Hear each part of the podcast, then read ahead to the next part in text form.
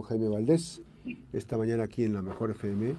Y bueno, vamos a platicar sobre un tema muy importante, eh, lo que está originando en los escenarios políticos de hoy, el IE, el Instituto Electoral de Estado, en aguda crisis. Mi querido Jaime, ¿cómo estás? Buenos días. Buenos días, Max. Un gusto saludarte y agradecerte este espacio. Y saludar también a tu apreciada audiencia en un tema, Max, que más eh, que convertirse en, en una cuestión burocrática, yo creo que más bien se está tornando como en una pesadilla, Max, para los que están al frente del Instituto Electoral del Estado,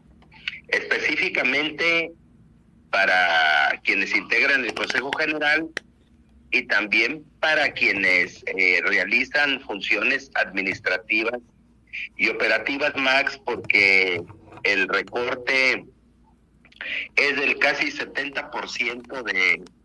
del presupuesto asignado. Y este es un tema Max que hemos venido tratándolo ya en ocasiones anteriores. Y parece que es recurrente, es decir, no, no, se, no se ha detenido el, el poder legislativo y el poder ejecutivo ambos poderes que son los encargados precisamente de, designar e, y de autorizar los presupuestos para, la, para los entes gubernamentales. Y, y, se continúa con esta misma tendencia de no darle al Instituto Electoral del Estado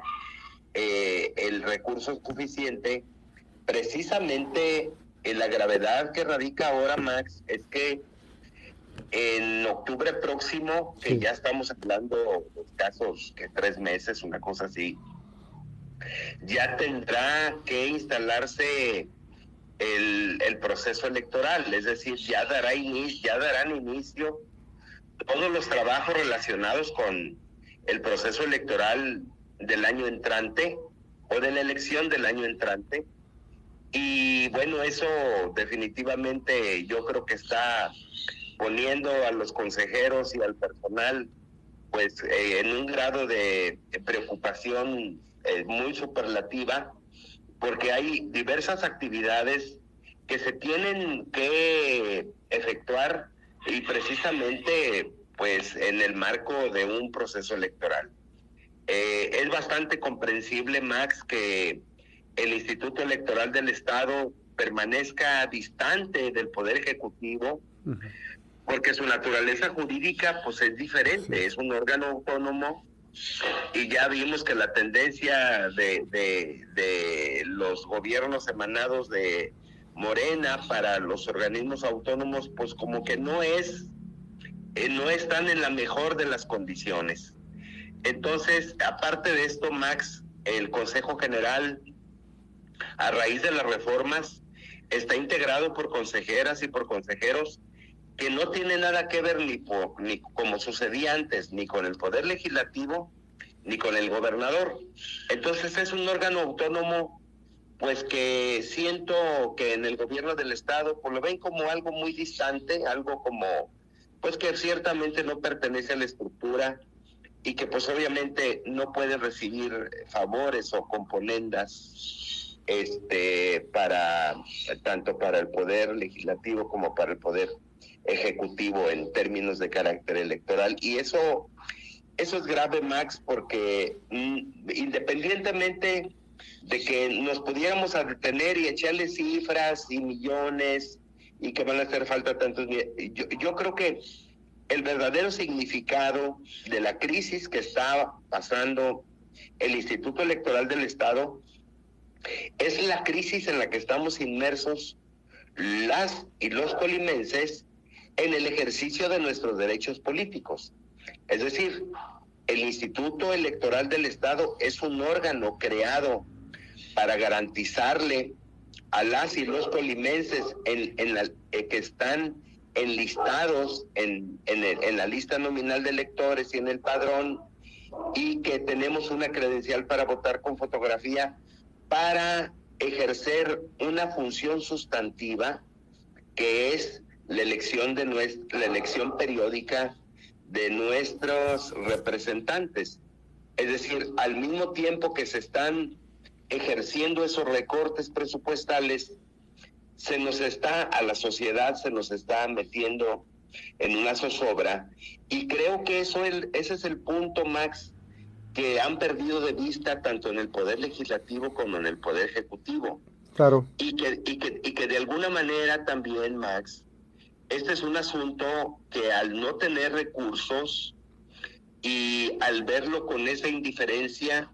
pues obviamente también se pone en riesgo algo muy importante, que es la garantía de la imparcialidad y la garantía de la certeza, porque sin recursos no se puede operar un proceso electoral, es decir, cómo reclutas, cómo convocas a las mujeres y a los hombres para que sean capacitadores electorales y sean los que al final de cuentas visiten a los ciudadanos insaculados en el sorteo para que funjan como representantes, como, como, como funcionarios de mesas directivas de, de casilla. Es decir, cómo llevas a cabo, eh, eh, eh, cómo se puede llevar a cabo sin recursos la adecuación de los funcionarios, de, los edificios que ocupen rampas, que ocupe la realización de, mejoras precisamente para garantizarle el voto a, las y los electores y también los materiales electorales, Max, porque se tiene que ser incluyente.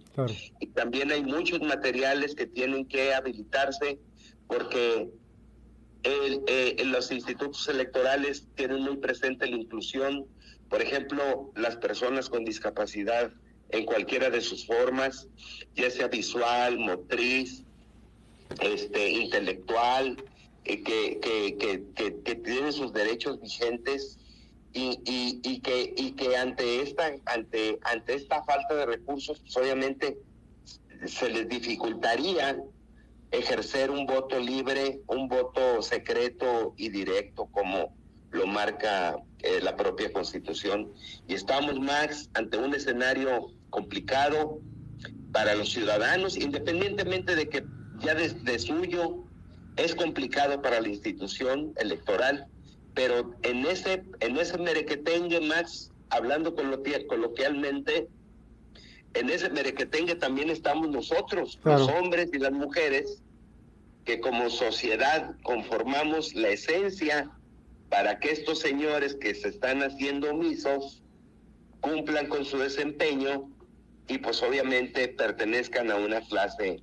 política. Entonces, ese es, ese es un, un problema más, Max, que creo debe de tener toda la atención y debe de tener toda la preocupación y todo el detenimiento porque es un asunto eh, netamente ciudadano y,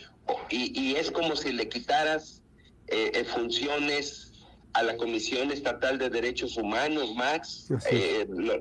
se recortara el presupuesto a una institución garante de los derechos de la sociedad o se le quitara el presupuesto a una al, al, al, Instituto Estatal de Transparencia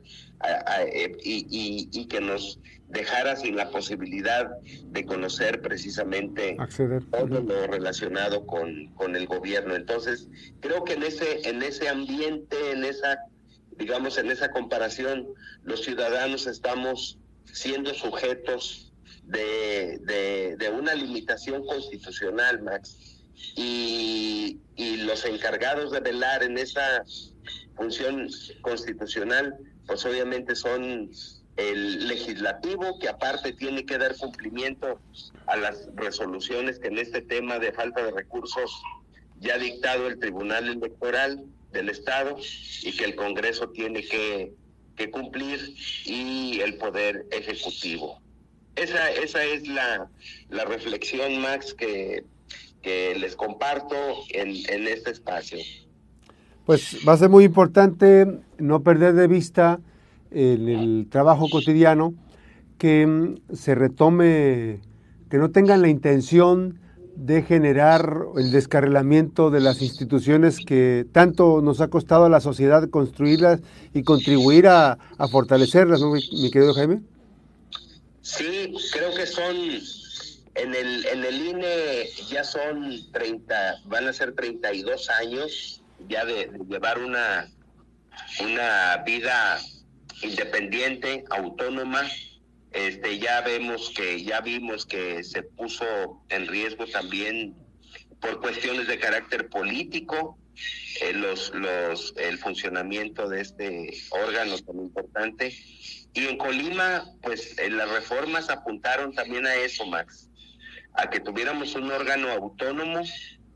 y que no recibiera influencias ni amenazas del exterior precisamente para que nuestro voto, que es libre y secreto, se respetase en todas sus formas y en todas sus manifestaciones, precisamente para tener elecciones libres y seguras.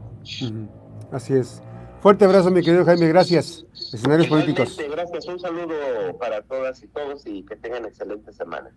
Así es, gracias Jaime. Vamos a ir a una breve pausa a las 8.51, regresamos.